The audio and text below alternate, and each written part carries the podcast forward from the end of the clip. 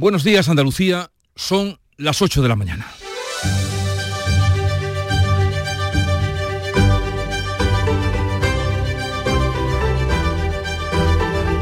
En Canal Sur Radio, La mañana de Andalucía con Jesús Vigorra.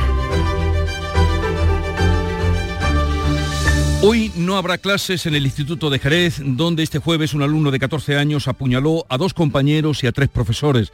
Todos, afortunadamente, fuera de peligro. La profesora intervenida por una herida en un párpado tiene intacto el globo ocular, mientras el joven atacante está pendiente ahora de pasar a disposición judicial y de que la Fiscalía tome la decisión. No habrá clase, pero en el centro se han organizado charlas con orientadores y psicólogos para ayudar a los alumnos a minimizar posibles secuelas emocionales. Y a las 12 y cuarto se retoma en el Congreso la sesión de investidura de Feijó, tercera jornada y segunda y definitiva votación. La sesión será más corta, con tiempos eh, e intervenciones mucho más breves y tasados. Nadie espera sorpresas, el resultado será previsiblemente el mismo que lo obtenido el miércoles. Una vez confirmada la investidura fallida de Feijo, la presidenta del Congreso informará al rey y este pondrá en marcha la nueva ronda de consultas y la entrada en acción de Pedro Sánchez en su intento de formar gobierno. En esta situación de espera, los independentistas no pierden el tiempo y meten más presión. Además de la amnistía, Esquerra y Junts exigen ahora a Pedro Sánchez un compromiso firme de referéndum de autodeterminación a cambio de ser investido presidente, una resolución que aprobarán hoy en el Parlamento catalán. En un comunicado, el PSOE y los socialistas catalanes advierten a los independentistas que con un referéndum no hay avance posible. Estos son nuestros poderes, han venido a decir los independentistas catalanes. Y a todo esto, el Supremo ha tumbado el referéndum que pretendía llevar adelante el alcalde de la línea de la Concepción para convertir esta ciudad en ciudad autónoma. De estos y otros asuntos, enseguida les ampliamos la información, pero antes el tiempo.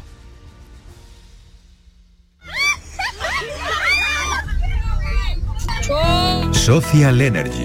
La revolución solar ha llegado a Andalucía para ofrecerte la información del tiempo.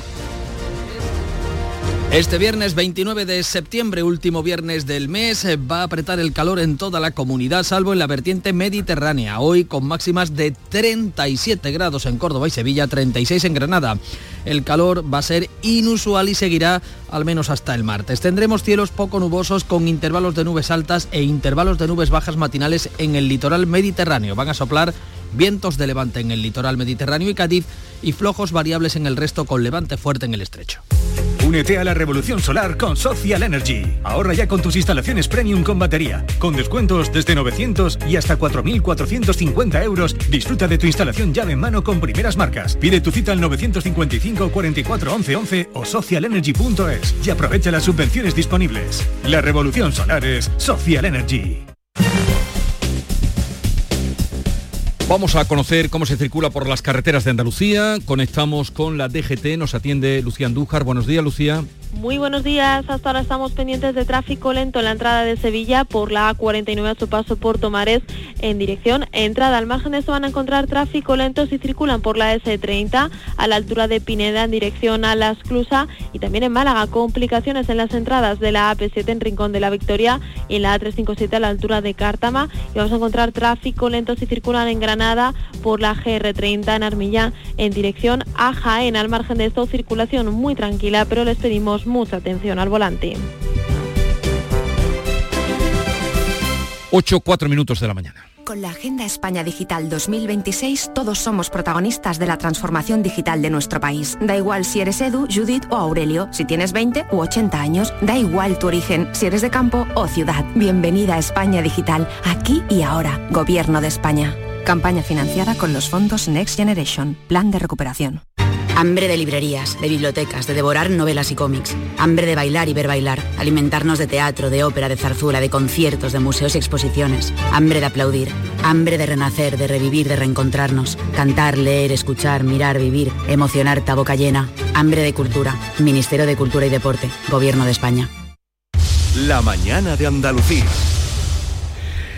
Pendiente de pasar a disposición judicial el alumno de 14 años que ha herido este jueves, ayer, a dos compañeros y tres profesores en el Instituto Elena García Armada de Jerez. Pero mientras tanto, Hoy no habrá clases en el instituto y alumnos y profesores vuelven, eso sí, al centro para recibir apoyo psicológico. Desde Jerez, Pablo Cosano, buenos días. Buenos días, pues todos los heridos han sido ya dados de alta y ahora se investigan las causas que llevaron al arrestado a cometer esta agresión. Hoy los alumnos, como dice, están llamados a acudir al instituto a media mañana para hablar con orientadores sobre lo ocurrido a primera hora de ayer en una de las aulas del centro. Salieron corriendo todos los niños de su clase porque el chiquillo sacó de repente los cuchillos y empezó a cortar y empezaron a correr. Sí, pues me han apuñalado, me han apuñalado. A uno le vio la cabeza aquí atrás, a otra persona la dan el ojo. Y, otro en la frente le ha rajado la frente. Porque un niño sacaba un cuchillo y empezó a apuñalar a la gente y nosotros dos hemos cogido y nos hemos ido corriendo. Desde los sindicatos piden más inversión en programas de prevención de la violencia escolar. Por su parte, la consejera de Educación, Patricia del Pozo, ha señalado en Jerez que del alumno agresor no costaban episodios de conflictividad. No había ningún protocolo de acoso ni ningún protocolo abierto en el centro. Y no había habido con anterioridad ningún problema de falta de convivencia, conflictivo, nada. Aún así, muchos compañeros se refieren, sí refieren episodios de acoso escolar de determinados alumnos hacia el estudiante agresor. El presidente de la Junta, Juanma Moreno, llama a la reflexión de toda la sociedad sobre el uso o transmisión de la violencia. En el ámbito televisivo, en el ámbito cinematográfico, en el ámbito de los juegos, eh, la violencia es la peor expresión que puede tener un ser humano y que tenemos que evidentemente ir erradicándola. Hoy se reúne la Comisión Regional del Plan Director para la Convivencia y Mejora de la Seguridad en los centros educativos y los alumnos de Elena García Armada han sido convocados este viernes a media mañana para recibir charlas y apoyo de orientadores y psicólogos. Esto ocurría ayer en Jerez, una mañana que vivimos con intensidad aquí en Canal Sur Radio, pendientes de todo lo que sucedía. Pero este jueves se ha producido otra brutal agresión entre niñas de 12 años a la salida de su centro escolar en San Blas, un barrio de Madrid. La pelea fue grabada y publicada por otros compañeros en las redes sociales. En las imágenes se ve cómo una menor golpea a su compañera, la corrala contra un coche, la agarra del pelo y la arrastra hasta llevarla a mitad de la calle ante decenas de jóvenes que salían del centro escolar. Algunos incluso jalean la agresión. Es vergonzoso que es la respuesta de la madre de la menor agredida que ha puesto una denuncia contra la agresora y contra varios de los menores que la jalearon. Escuchamos a la madre. que en, el ciclo que estamos los niños de ahora se pongan a grabar esa, esas risas, esa paliza que la está dando a mi hija y yo claro que quiero justicia para esto y quiero alzar la voz. Terrible lo que contaba esta madre y más terrible las imágenes que tal vez muchos oyentes hayan podido ver porque se han viralizado.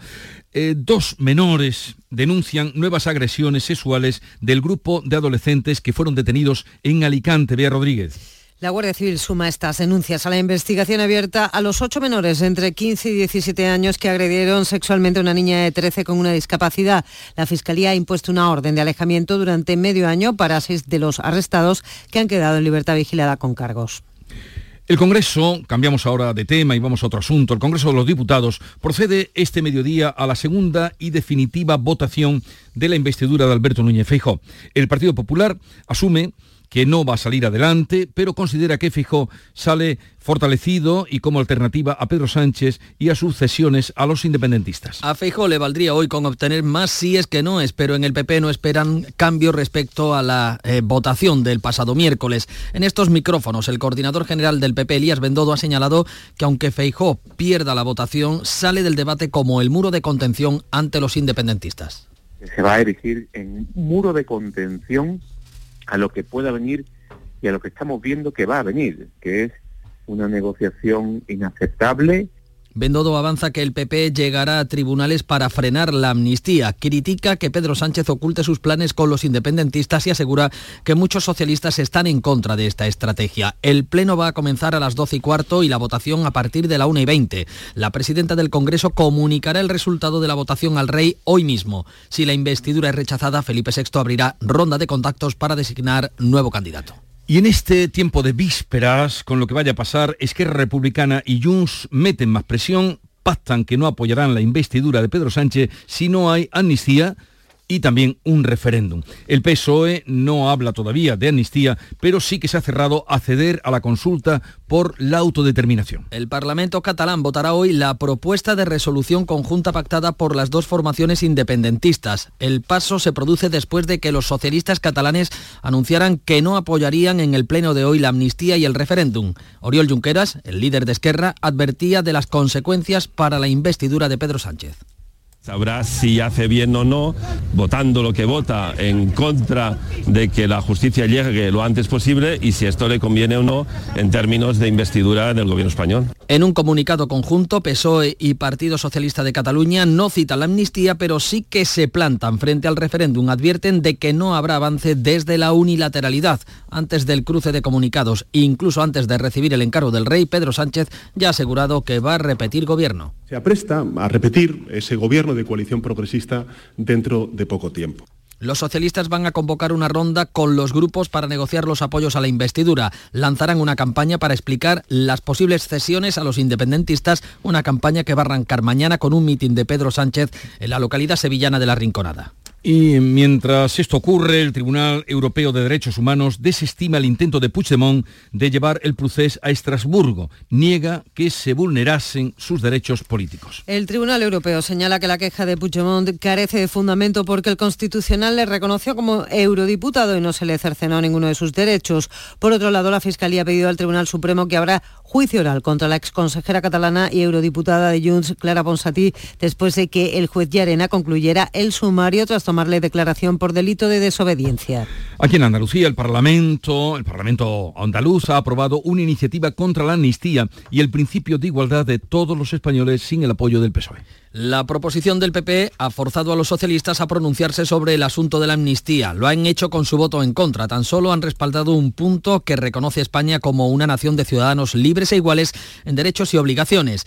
En la sesión de control, el líder del PSOE, Juan Espadas, ha acusado al PP de evitar el debate, dice, territorial y dividir a España. El presidente Juanma Moreno ha pedido a los socialistas que estén por encima de los intereses de Pedro Sánchez.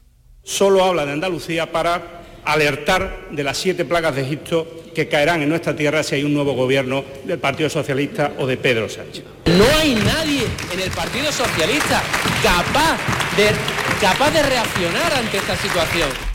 El Pleno ha rechazado también la iniciativa del PSOE para mejorar el autogobierno andaluz. En Madrid ha dimitido el concejal del PSOE expulsado del Pleno del Ayuntamiento por palmear varias veces la cara al alcalde durante el Pleno que rechazaba la amnistía. El edil socialista Daniel Biondi renunciará a su acta y ha pedido disculpas a Martínez Almeida. Biondi bajó de la tribuna y se dirigió hasta el sillón del alcalde, al que tocó el rostro repetidamente. Es usted un violento en los plenos, señor Biondi, y no se lo voy a permitir. No me vuelva a tocar jamás la cara. Jamás. Y señora Maroto, espero que tome medidas. Señor Biondi, abandone el salón de plenos inmediatamente. Por favor, que alguien acompañe al señor Biondi fuera del salón de plenos. Era el momento. Cuando fue diputado en la Asamblea de Madrid, Biondi se encaró con un diputado de Podemos al que le dijo textualmente que le iba a arrancar la cabeza. El Ayuntamiento de La Línea estudia la resolución del Supremo que ha rechazado el recurso para la celebración de un referéndum popular, como pretendía el alcalde, para convertirse en una ciudad autónoma. Ana Torregrosa. Pues la asesoría jurídica del consistorio está estudiando esa resolución. Juan Franco, el alcalde de la línea, se plantea ahora qué pasos pueden dar para seguir eh, solicitando esa consulta de ciudad autónoma. Se trata, pues, evidentemente, de un varapalo. Actualmente el equipo jurídico del ayuntamiento está estudiando la sentencia, ya que cuestiones que sinceramente no compartimos y espero que la semana que viene, una vez que tengamos ya una opinión formada, pues podamos llevar a cabo una valoración sosegada del contenido de la misma. Habrá que estudiar otras posibles vías de actuación el Supremo deniega la petición del Ayuntamiento al considerar que una consulta de ese tipo excede los intereses meramente locales ya que afecta a la organización territorial del Estado y de las comunidades autónomas. Una resolución esta que confirma el acuerdo del Consejo de Ministros del pasado 25 de octubre que ya denegó la autorización que pedía el consistorio para celebrar esa consulta popular. 8-14 minutos de la mañana. Llega el sorteo 11 del 11 de la 11, el sorteo que más da. Un momento, un momento, un momento. ¿Qué pasa? ¿Cómo que más da? ¿Qué más te dará a ti? Que son 11 millones. Vamos a ver cómo te lo explico. Como son 11 millones y 11 premios de un millón lo que da, pues es el sorteo que más da. ¿Cómo que qué más da? Pues tú mismo.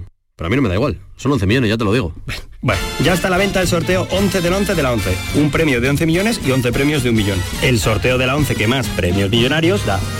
A todos los que jugáis a la 11, bien jugado. Juega responsablemente y solo si eres mayor de edad. No todas las caídas son mala suerte. Tampoco pienses que esto no te puede pasar a ti. Planificar los trabajos en altura es la mejor medida de seguridad. Algunos golpes en la vida se pueden evitar. Si subes seguro, seguro que bajas. Instituto Andaluz de Prevención de Riesgos Laborales, Consejería de Empleo, Empresa y Trabajo Autónomo, Junta de Andalucía. La mañana de Andalucía. El juez imputa al Barça por cohecho en el caso Negreira de presuntos pagos al responsable de los árbitros. El instructor cree que el Barça pagaba para conseguir influencia. José María Enríquez Negreira cobró del club azulgrana durante 18 años entre 70.000 y 700.000 euros al año por tareas de asesoría de su empresa. La Guardia Civil ha registrado este jueves la sede del Comité Técnico Arbitral. Y además la investigación se amplía hasta el 2008. La jefa de prensa de la selección femenina de fútbol declara ante el juez que recibió presiones por las manifestaciones de la jugadora Jenny Hermoso tras el beso que le dio Luis Rubiales. Patricia Pérez ha declarado como testigo y ha entregado su teléfono para proceder a su volcado. El hermano de Jenny Hermoso, que ya prestó declaración como testigo, también ha acudido este jueves al juzgado para proceder al volcado de su móvil. El Ayuntamiento de Motril mantiene de momento la medalla de oro a Luis Rubiales. Ha abierto un expediente que se llevará a la Comisión de Honores. Italia impide el acuerdo migratorio de la Unión Europea al exigir medidas más restrictivas y lo pospone a la cumbre que se va a celebrar en Granada. La primera ministra italiana, Giorgia Meloni, trata de endurecer así el reglamento europeo sobre situaciones de crisis para mostrar en casa severidad ante el aumento de llegadas irregulares. Se enfrenta a las políticas que está llevando a cabo Alemania. Aquí en Andalucía, la policía ha localizado a la mayoría de los más de 30 inmigrantes que han llegado este jueves en una patera al puerto de Santa María. Uno de ellos ha llegado muerto, otro ha tenido que ser hospitalizado. Y en cinco minutos les ponemos ahora al tanto de lo más destacado del día. En la prensa nacional, ¿qué has encontrado, Nuria Durán? Fíjate en este titular, Jesús, que leemos hoy en El País. El 70% de los jóvenes cura sus síntomas en las redes. La información online, la que ellos buscan por su cuenta, les interesa más que la de su médico porque dicen que les resulta más cercana, más clara, más sencilla de consultar. Es un estudio a jóvenes de entre 15 y 29 años. Ellos en la red buscan temas relacionados con la actividad física y la alimentación y ellas más sobre salud mental. Para informarse sobre estos asuntos que les mueven más que el dinero, el trabajo o el amor, optan por Internet y por las redes sociales, antes incluso, como te digo, de preguntar a médicos o a familiares. Entre las herramientas más utilizadas, entre las apps más populares, esas aplicaciones, un contador de pasos, todo lo que tiene que ver con alimentación, medidores de caloría, proteína, azúcares, menstruación, para eh, llevar la cuenta del ciclo menstrual, dietas y fitness o running.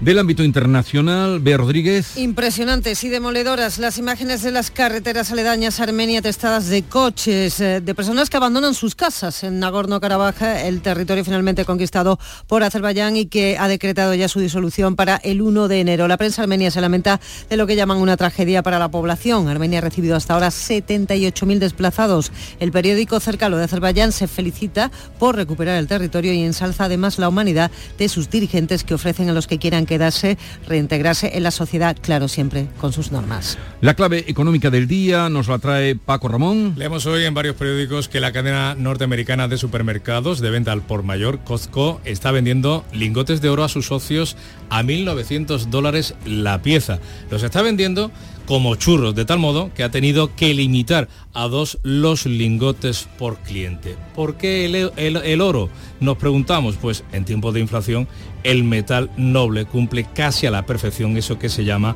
el buen dinero. ¿Cuál? El que conserva su valor. Y la noticia deportiva del día, Nuria Gaciño. Tras el empate a uno de anoche, los Cármenes entre el Granada y el Betis comienza hoy una nueva jornada de liga en Primera División, la octava donde el Sevilla visita a las 9 de la noche al Barcelona. No ha viajado en Nesiri por culpa de un esguince de tobillo, pero han vuelto a la convocatoria Acuña y Mariano, ya recuperados de sus respectivas dolencias. El que podría volver al once titular en la defensa es Sergio Ramos, que cumplirá su partido 49 ante el Barça, un Barcelona que ha sido imputado por cohecho, ya que el juez considera que los pagos al que fuera vicepresidente del Comité Técnico de Árbitros, Enrique Negreira, y a su hijo pueden constituir delito. El resto de los equipos andaluces juegan el domingo a las 2, nuevo duelo andaluz, con el Almería Granada, el conjunto almeriense que continúa sin entrenador tras la destitución de Vicente Moreno La alternativa podría ser el portugués Carlos Carballal, ex del Celta de Vigo, pero mientras tanto, el que se va a hacer cargo del equipo será Alberto Lasarte, del filial. También el domingo a las 9, el Cádiz visita al Atlético de Madrid y el Betis recibe al Valencia y el ACB de baloncesto derrota del Covirán Granada 86 a 80 ante el Juventud en Badalona. Llegamos así a las 8.20 minutos de la mañana, sintonizan Canal Sur Radio, es el momento ahora de la información local. Atentos.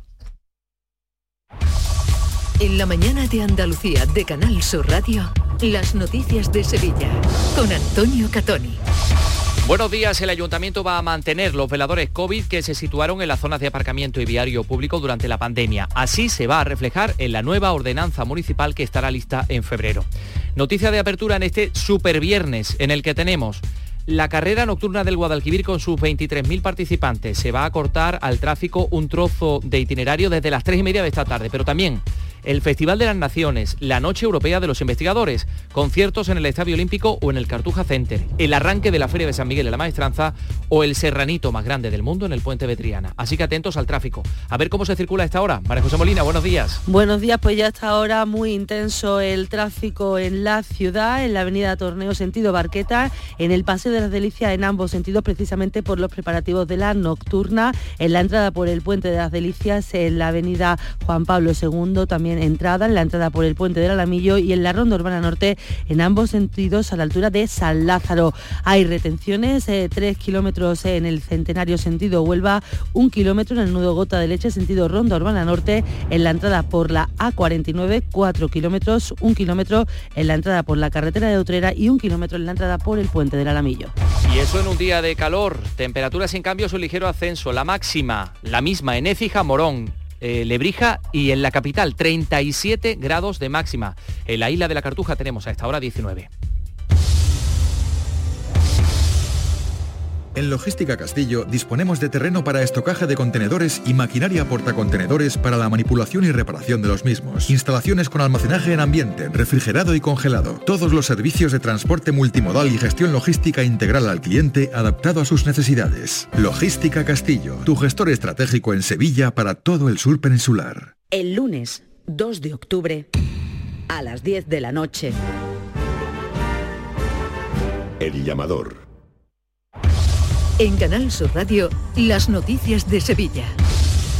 El Ayuntamiento de la capital valora mantener en la nueva ordenanza de veladores los que se instalaron de forma excepcional por la pandemia en zonas de aparcamiento y espacios y viarios públicos más allá de la porción de acera que corresponde a cada establecimiento. El compromiso del equipo de gobierno municipal es que esa nueva ordenanza de veladores esté lista en febrero.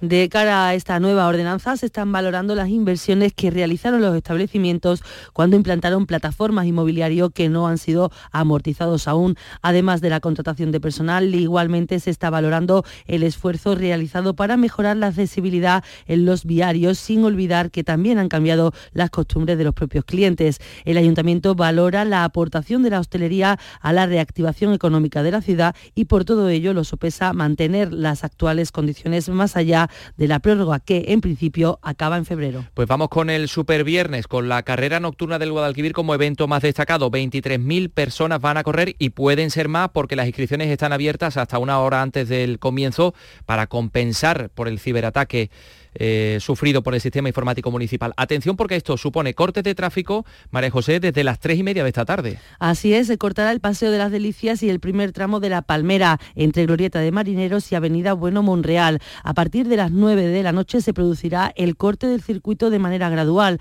Toda la ronda histórica y la Avenida del Cid, Glorieta de San Diego, Avenida de María Luisa, Glorieta de los Marineros y el Paseo de las Delicias hasta la Glorieta de Buenos Aires, donde estará la meta. Muchas líneas de Tusam verán alterados sus recorridos o paradas terminales y algunas dejan de funcionar desde las 9 y cuarto, la 14, C3, C4 y el tranvía. Y muchas otras cosas que van a pasar hoy.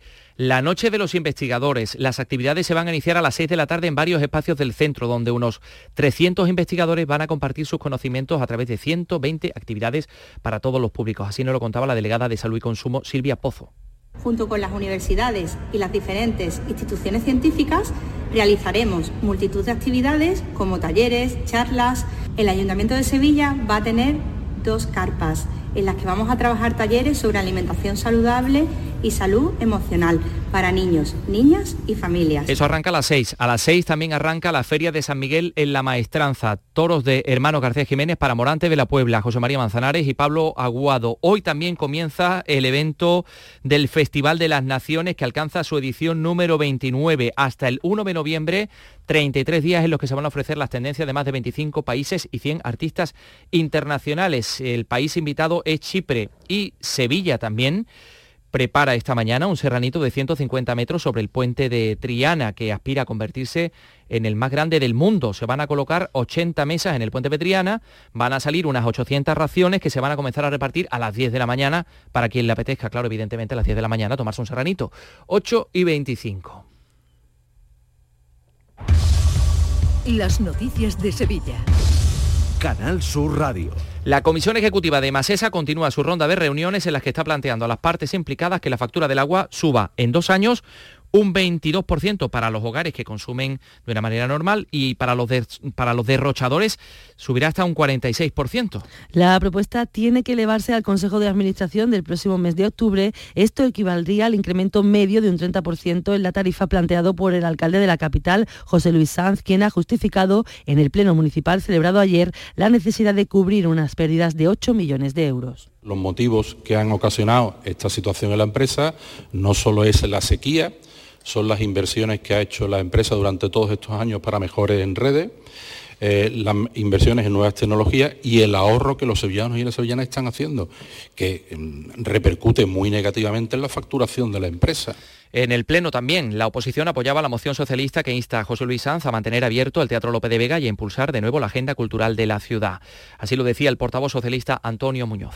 Frenar la deriva cultural a la que nos están llevando las improvisaciones permanente de su acción de gobierno en política cultural. Se trata, señor Sanz, no de destruir, sino de mejorar en todo caso, pero no deshacer lo que funciona y o lo que venía funcionando. 8.26, enseguida los deportes. Mesones del Serranito en su 40 aniversario a, por el récord Guinness con el Serranito solidario más grande del mundo de 150 metros de largo. Viernes 29 de septiembre de 10 a 12 en el Puente de Triana. Y a partir de las 12 del mediodía en el Muelle de la Sal se abrirá la barra solidaria a beneficio de las obras sociales de las hermandades del barrio del Arenal. Y a las 2 del mediodía comenzarán las actuaciones en directo. Sorteos y más sorpresas, te esperamos. Este próximo lunes os esperamos en el Auditorio Nissan Cartuja de Sevilla a las 7 de la tarde para disfrutar del show del comandante Lara en, vivo y en directo.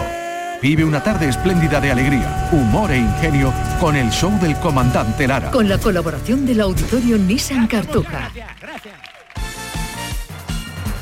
Pues vamos con los deportes. Eh, empate a uno en el Granada Betis. Antonio Camaño, buenos días. Hola, ¿qué tal? Muy buenos días. El Betis empató anoche ante el Granada en un enfrentamiento andaluz muy vistoso que se disputó en Los Cármenes eh, con un partido también muy igualado y con dos equipos que hicieron disfrutar a los aficionados al fútbol. Se adelantó el Betis con un gol de Asan Diao que con 18 años recién cumplidos hace historia con la camiseta del Betis en su primer partido en primera. Por parte Nazarí marcó Lucas Boya y termina la jornada de liga en el día de ayer y hoy comienza una nueva porque el Sevilla abre esta noche la jornada de Liga ante el Barcelona en el estadio de Montjuic en un partido donde el conjunto nervionense quiere aprovechar el impulso obtenido ante el Almería y complicar el partido a un equipo, al azulgrana que viene de pinchar ante el Mallorca y que nuevamente está metido de lleno en el asunto Negreira. 8 y 28 minutos. La Gerencia de Urbanismo ha dado por concluidos los trabajos de restauración de la estatua ecuestre del Rey San Fernando que se encuentra y que preside la Plaza Nueva. Se ha efectuado una tarea de limpieza y reparación de grietas y otros desperfectos causados por el medio ambiente y por la mano del hombre y se ha aplicado una pátina de protección sobre el metal para evitar la corrosión. La estatua es una obra colectiva que cumple el 15 de agosto de 2024, un siglo de su inauguración. Y el Centro Andaluz de Arte Contemporáneo acoge la muestra Remembranza y Resignificación, la primera exposición individual de una artista gitana en España, la pintora y escultora polaca Malgorzata Mirga Tas reúne una amplia producción de obra pictórica realizada con retales de telas usadas, entre ellas la instalación que representó a su país en la Bienal de Venecia del año pasado. Incluye además tres piezas inéditas realizadas conjuntamente con mujeres del Polígono Sur de Sevilla. La artista busca revisar y recompensar los estereotipos del pueblo romaní a través de una mirada propia, como en el trabajo conjunto con estas mujeres del Polígono Sur que la colaboración con el Polígono Sur y sobre todo con eh, África y con sus hijas, donde se han creado unos retratos eh, fantásticos. Estos talleres, esta experiencia fue muy importante para mí, sobre todo por el lugar donde tuvieron lugar y donde se realizaron. Y esta noche en el Cabaret Festival de Merena del Aljarafe, Mónica Naranjo.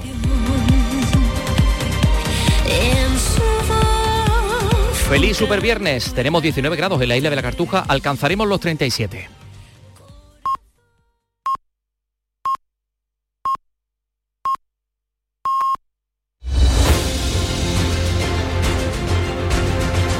Ocho y media de la mañana, sintonizan Canal Sur Radio. En un momento vamos a abrir tertulia, mesa de, de diálogo con Ana Cabanillas, Javier Rubio y Javier Chaparro. Será en un momento.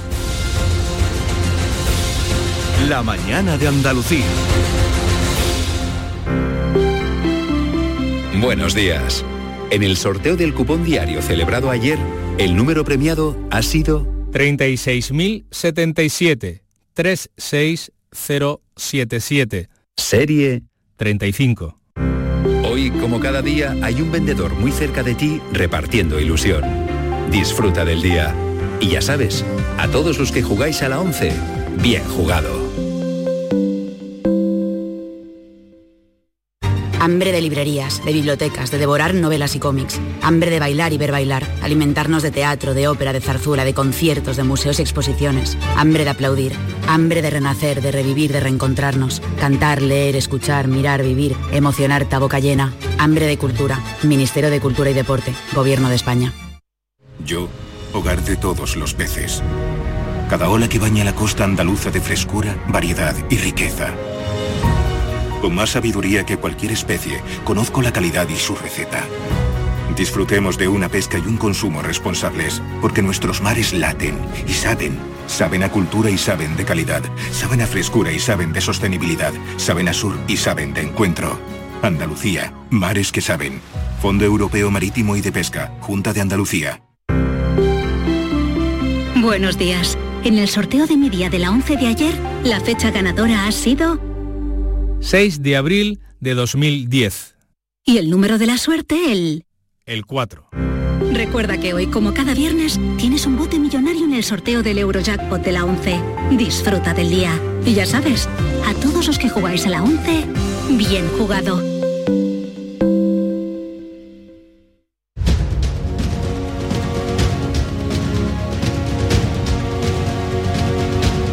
Esta es La mañana de Andalucía con Jesús Vigorra, Canal Sur Radio. Y vamos ya al encuentro con Ana Cabanillas del Periódico de España. Ana, buenos días. Buenos días, Jesús. Vaya semanita, ¿no? En Madrid. Intensa, sí. Intensa, pero predecible dentro de todo. Oh, La verdad hombre. es que ha habido pocas sorpresas.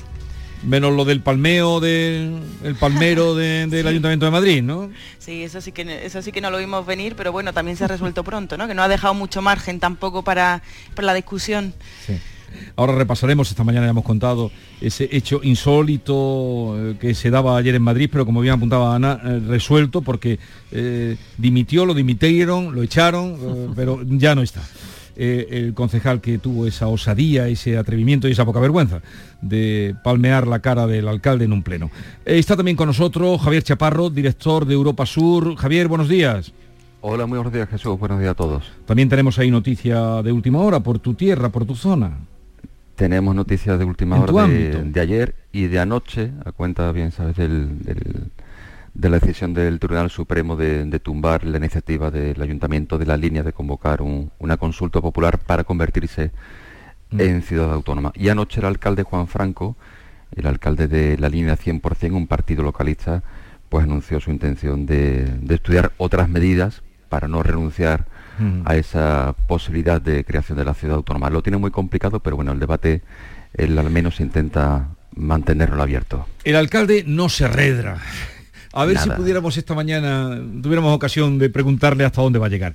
Y también nos acompaña Javier Rubio eh, desde la ciudad mm, tomada en este fin de semana. Buenos días, Javier. Buenos días. Sí, nos espera esta noche de viernes un poquito complicada. Tenemos la carrera nocturna. Que son 23.000 personas. 23.000 que vienen de personas corriendo 8 kilómetros alrededor de la ronda histórica de Sevilla. Tenemos conciertos, tenemos toro, porque hoy es San Miguel.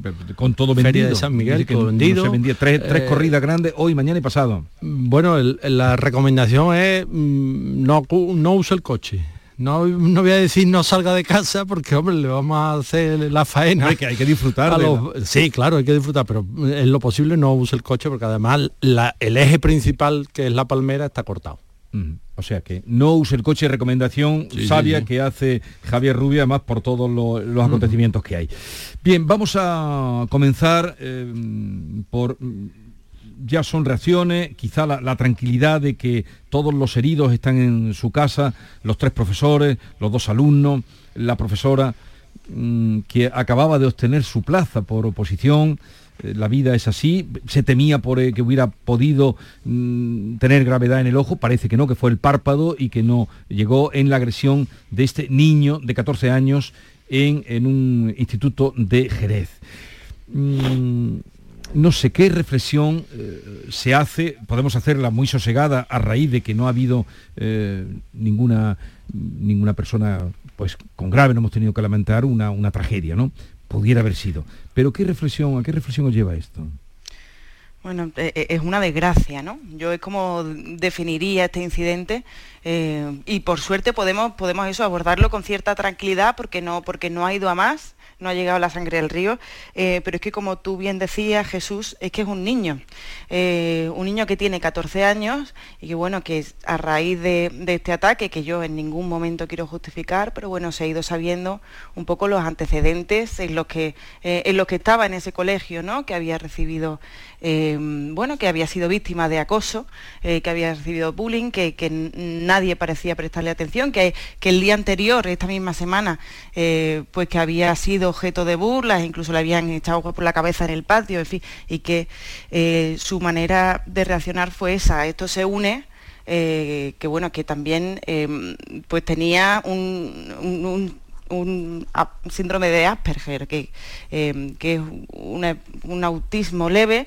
eh, y en fin, y, se ve pues que no, sin justificarlo, eh, encontró de esta manera pues, pues una pequeña venganza, ¿no? Entonces yo aquí la reflexión que hago es que esto dentro de que por suerte no, no ha ido a más, también pues puede servir y, llevándolo al terreno positivo no para que eh, para que también se, levante un poco la voz y se ponga eh, la vista en- en este fenómeno del, del bullying que sigue pasando y que además hay unos, algunos colectivos a los que le afecta más como pueden ser pues las personas con autismo o con eh, alguna alguna mm, habilidades distintas, ¿no? Y, yo creo que, eh, y esto puede ser un poco polémico, pero yo creo que este niño, eh, más allá de que no tiene justificación alguna lo que ha hecho, que también era una víctima y que ahora eh, la Fiscalía de Menores creo que está estudiando un poco por qué se llegó a ese punto, pero bueno, yo creo que la responsabilidad que es evidente de, de- de este, de este chaval, eh, también debe hacerse extensiva o ver por lo menos qué es lo que había detrás y, y también eh, pues señalar a los responsables, ¿no? Javier. Pues como señalaba Ana, se trata de un menor de 14 años ante todo, así que muchísima prudencia, hay que saber exactamente cuál era- cuáles eran las circunstancias, qué, qué fue lo que pasó.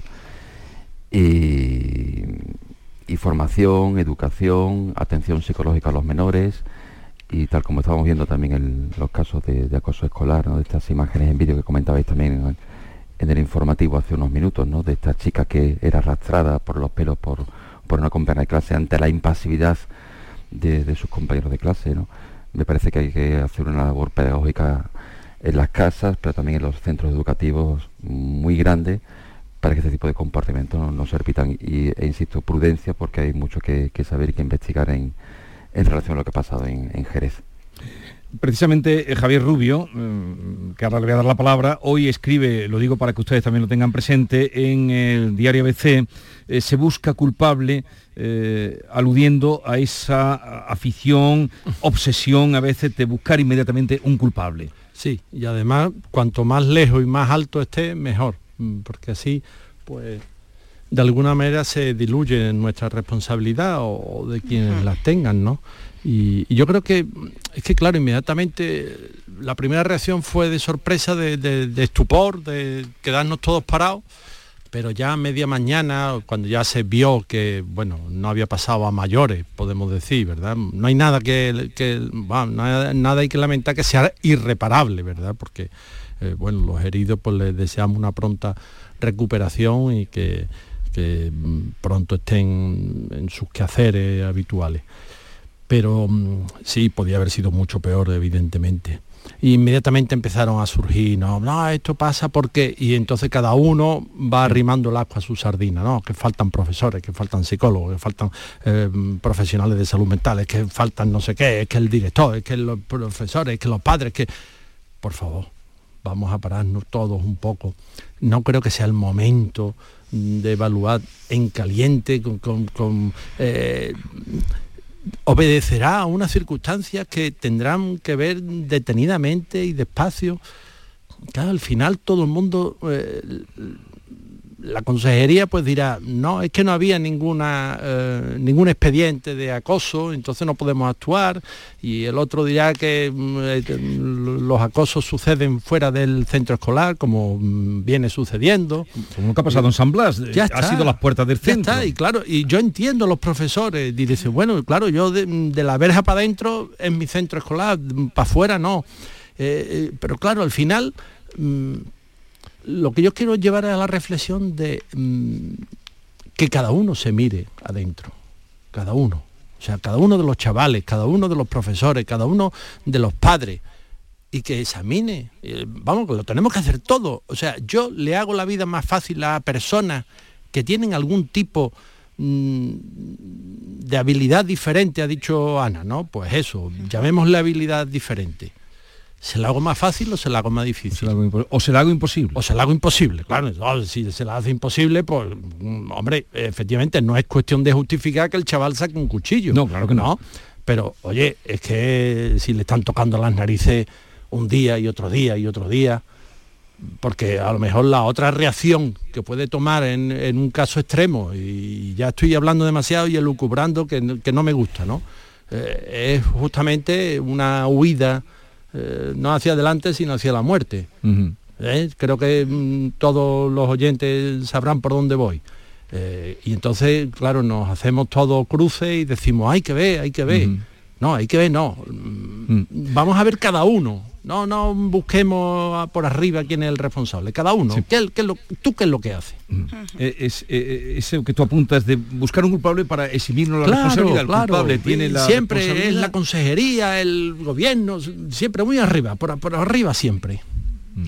Eh, yo, estoy muy de acuerdo con lo que dice Javier, pero yo creo que en este caso, o sea, que, que, más que por arriba, yo creo que esto puede servir también para abrir una especie de, reflexión social, ¿no? La responsabilidad al final es colectiva, no es de una consejería o de un yo profesor. Yo creo que la responsabilidad es individual, cada uno en su cada, cada uno, claro, cada uno, pero que es una cosa, quiero decir que esto ha, sido unos hechos desgraciados, eh, pero que no hay un solo, o sea, para mí no, no creo que haya un único responsable, entonces cada uno pues tiene que mirar efectivamente, como tú decías, en su casa, sus padres tienen que ver, los, padres de los niños tienen que ver qué es lo que tienen en su casa, porque si tienen un acosador, eh, quiero decir que la responsabilidad no solo es del colegio, que yo creo que también, eh, pero es que yo, o sea, más allá de no buscar culpables, yo creo que es al revés. Yo creo que lo que hay que ahora es eh, ver qué ha pasado, para que no vuelva a pasar y sobre todo a, los más débiles que están en una situación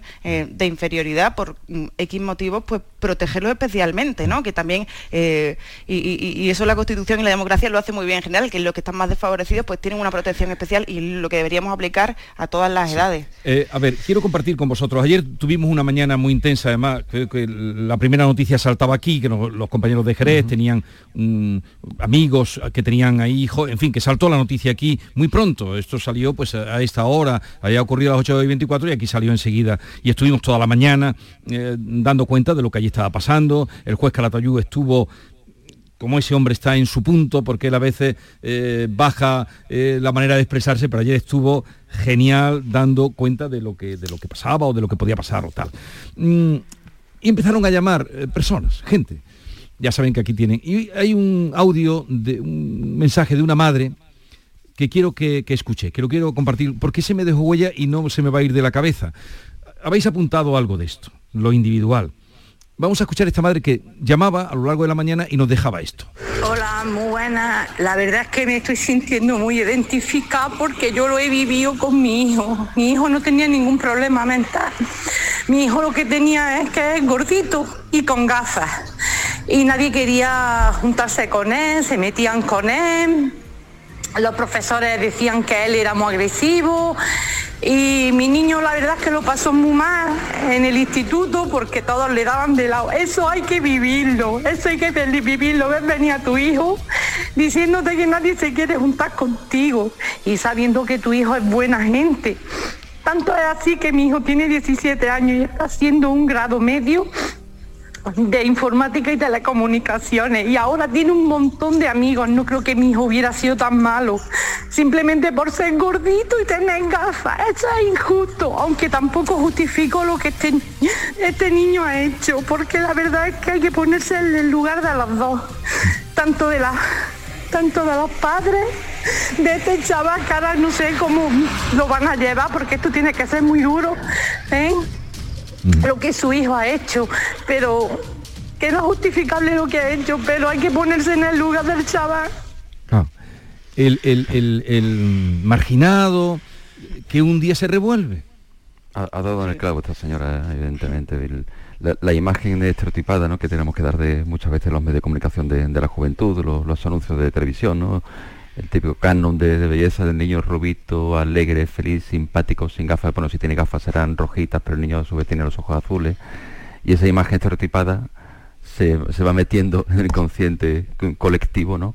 Hasta el punto de hacer, convertir en personas marginales a, las personas que, no estamos en, ese, en esa situación. Y, yo me incluyo, evidentemente, ¿no? Y, eh, ha dado el clavo. Y hay evidentemente que hacer esa labor de pedagogía y también por parte de los medios de comunicación por parte de las televisiones, por parte de los periódicos, por parte de todo, todo el mundo. Ahora tenemos una web, todos los medios de comunicación trabajamos en, el mundo web y es lo que... Mm, y tenemos que, ir a, romper ese tipo de, moldes tan tan perniciosos, ¿no? que, muchas veces hacen que la gente se sienta fuera de fuera del mundo, fuera de, de ese colectivo modélico que muchas veces dibujamos, ¿no? Es, terrible.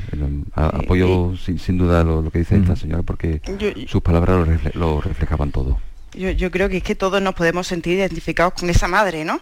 Eh, porque al final eh, un niño que recibe acoso, que le están haciendo la vida imposible y que no deja de ser un niño, porque un niño no tiene por qué saber cómo reaccionar o cómo expresarse, porque por suerte los niños no deberían estar en esa situación, no deberían estar en eso y que a lo mejor la manera de reaccionar es la peor posible, como ha sido este caso. ¿no? Eh, pero yo creo que al final, eh, más allá de los moldes que estamos hablando, que, también evidentemente hay que concienciar desde todos los ámbitos, eh, lo más peligroso en este caso, y los profesores aquí, sin, decir que sea una responsabilidad única, lo más sencillo en no hacer nada, ¿no? y, no hablo solo por los profesores, sino incluso por los propios alumnos, por la educación que reciben en casa. Es que aquí lo peligroso es la indiferencia es ponerse de perfil. Es que si tú eres testigo de una situación de acoso, lo peor que puedes hacer es ponerte de lado o hacer como que no has visto nada porque entonces tú eres cómplice de esa situación. Y ahí es donde tiene que llegar la educación. Y de, los padres, no, no responsabilizo solo a los profesores, lo grave de estas situaciones es que muchas veces los propios profesores o no tienen los medios, no tienen la herramienta o no tienen los ánimos de, eh, de pues de poner a cada uno en su lugar o por lo menos de alertar, ¿no? Es más fácil hacer como que no pasa nada o que es una broma infantil, pero lo que es una broma infantil a ojos de un adulto, a lo mejor para un niño es una pesadilla de la que es solo un, pequeño capítulo, ¿no? Con lo cual yo creo que lo, importante de este caso y lo, único eh, que se puede sacar es intentar pues que la conciencia llegue, pero llegue eh, a través de la acción, que nadie que sea testigo de algo así lo consienta. Eh, y que sea el agresor el que sea señalado y, no al contrario, ¿no? Claro, pero se nos va a lo mejor mm, todo a pedir recursos, ¿verdad? Eh, yo no hablo de recursos, ¿eh? yo creo que es más sencillo, yo creo que es conciencia social. Claro, es que eso es lo que yo quería decir, lo que quería remachar, que, muchas veces, claro, decimos, no, es que los profesores a lo mejor no tienen herramientas, los profesores no saben, los profesores mm, miran para otro lado, tal a, lo mejor los profesores eh, también le falta respaldo de los padres. De, autoridad. De autoridad. Y le, o le falta respaldo del director, o le falta respaldo de la inspección. O sea que al final es como si mm, fuéramos todos islas, ¿verdad? Y entonces el niño acosado es una isla, los niños acosadores son otra isla, los profesores son otra isla, los padres son otra isla, pero no, llegamos a, a depositar la confianza unos en los otros.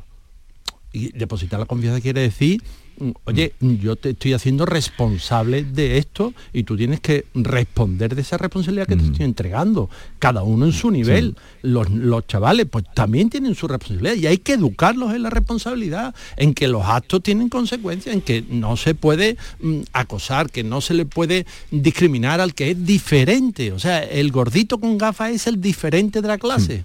No, porque eres el último que en la carrera llega. Tuvimos ocasión de hablar también ayer con eh, Jaime, se llamaba el padre de la niña que está sentada al lado de este chico del agresor. Y el padre, mm, muy temprana, eh, dimos con él pronto, nos decía que su hija le comentaba que era eh, que, no quería, que le había encargado hacer un trabajo con él, y lo contó el padre, y que la hija no quería porque este chico, pues, mm, que la miraba, que, o sea, que estaba un chico, reconocían que estaba solo en el patio, nos hemos enterado después que le tiraron el día anterior una botella de agua.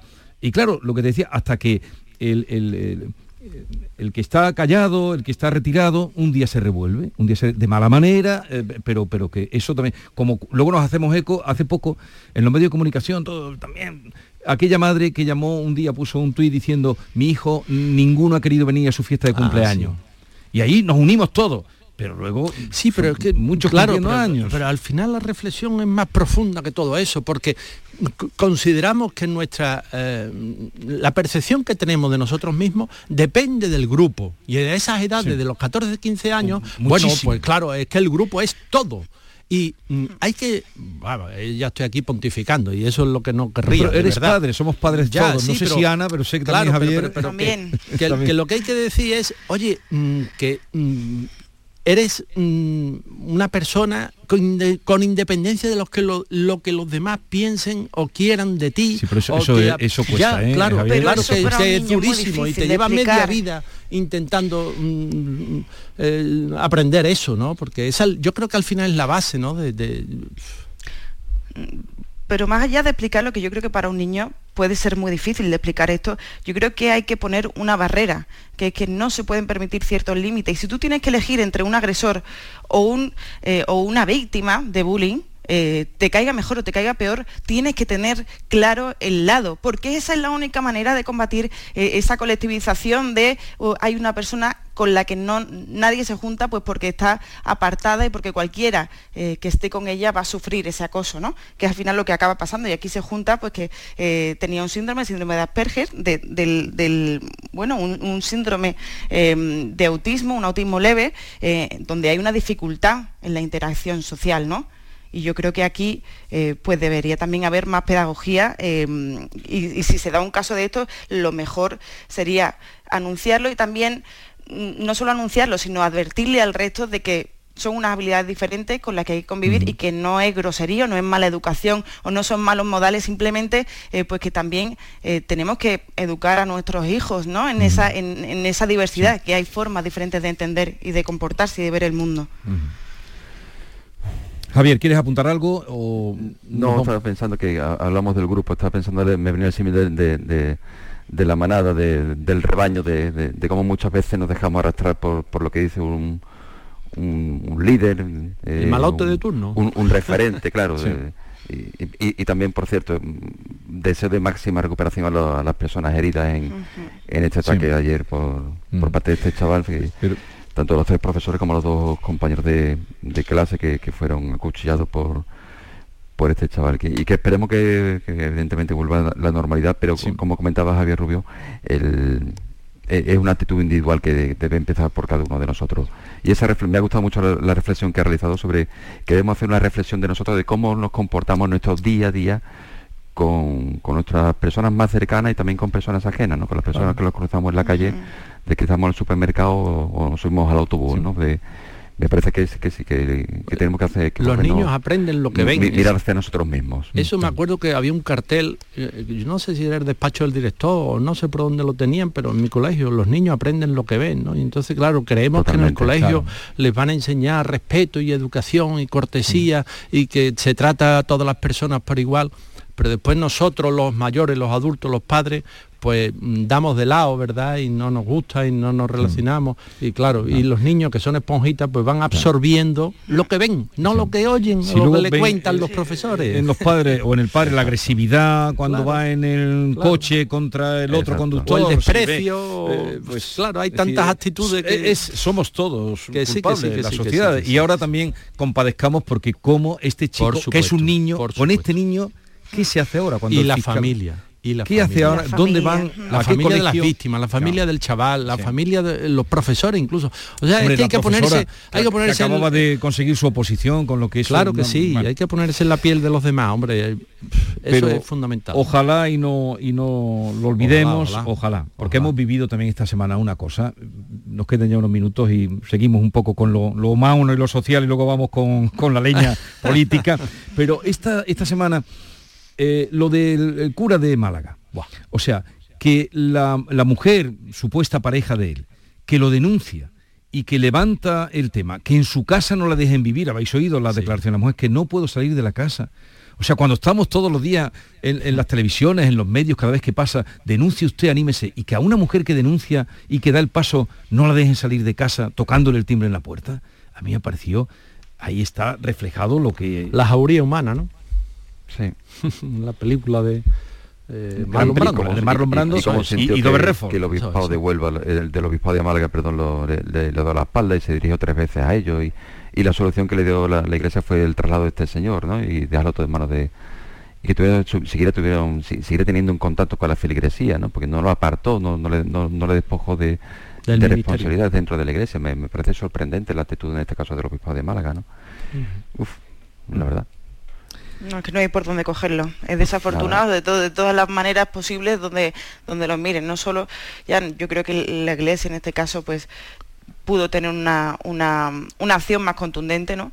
Em, pero bueno, es que este, este, individuo, en fin, yo que no sé, no sabría ni cómo calificarlo, o sea, no, eh, no hay nada que se salve, no hay nada que se salve, así que yo lo que espero es que caiga sobre él todo el peso de la justicia y, en fin, y que a ver si, si, bueno, por lo menos a raíz de este caso se, eh, pues se se toma nota ¿no? de, qué es lo que se puede hacer y qué es lo que no se puede hacer, como se ha hecho en este caso, en, situaciones que salen a la luz y, de, la que, de la que la Iglesia tiene, tiene conocimiento.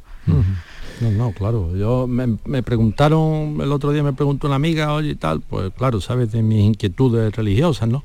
Y la respuesta que le di fue, oye, caiga todo el peso de la ley de los hombres sobre este ciudadano y que Dios mm, lo ampare en su infinita misericordia, porque ahí en ese juicio Mm, moral mm, no somos nadie para entrar, pero mm, efectivamente creo que ha fallado porque existen protocolos, existen eh, está todo estudiado de qué los pasos que hay que dar cuando se produce una denuncia de este tipo, les llega una denuncia de este tipo y creo que no sé por qué, ha fallado o no se han seguido esos pasos y efectivamente, claro, la peor opción. Y luego respetar a, esta mujer bueno, claro pero eso que eso va de suyo o sea. Salió y daba cosa que la voz deformada daba yo tenía un sentimiento de decir esta pobre mujer que ha dado el paso que, que lo suyo le habrá costado y que se ve ahora acosada así tremendo. Eh, vamos a tocar otros asuntos que, que los hay. ¿qué concepto tienes tú de los independentistas Javier? Yo lo, digo de catalanes, pues ahora me salgo de los Lo digo de viernes viernes, mm, no desleales absolutos. ¿Y tú, Javier? A mí me, venía el otro día a la cabeza una serie de televisión que, maldita sea, pero no, recuerdo el nombre, pero eh, eh, había una, un, personaje que era una senadora, ya muy veterana, que a su vez era nieta e hija de senadores. Y, en un momento hay una escena maravillosa en la cual está hablando con su pareja, le dice, mira, lo, lo voy a dejar todo porque, porque no merece la pena y la pareja se pregunta, ¿pero qué ha pasado? Que, mira, es que tanto mi, abuelo como mi padre me enseñaron que primero era el país, que después estaba el partido y después yo. Y estamos en un mundo el que se ha invertido el orden de las cosas. Ese orden se, ha pervertido. Primero ser yo, después el partido, después el país. Y España me parece que estamos en una situación en la que por salvar situaciones particulares, por salvar situaciones partidistas, resulta que estamos pervirtiendo el orden establecido, que es el orden, que, el orden del Estado. Si tomamos en cuenta los programas electorales de, los partidos políticos como, como proyectos de Estado, y revisamos el proyecto electoral del Partido Socialista en este caso, pues decimos, ¿dónde aparece la palabra amnistía? Y no figura en ningún sitio. Y de repente ese proyecto de Estado se modifica por el interés de un partido, por el interés de una persona, en este caso, que quiere ser presidente del gobierno. Un interés muy legítimo. Ya no me parece tan legítimo los, medios que está, que está empleando. Legítimos, en fin, válidos. Ah. Legítimos son. ya ah. no me parecen válidos los, métodos que están siguiendo. Ahora entraremos en eso. Eh, también, Ana, te escucharemos a ti y vamos a ver en esa última andanada que eh, ha llegado en este impasse desde Cataluña.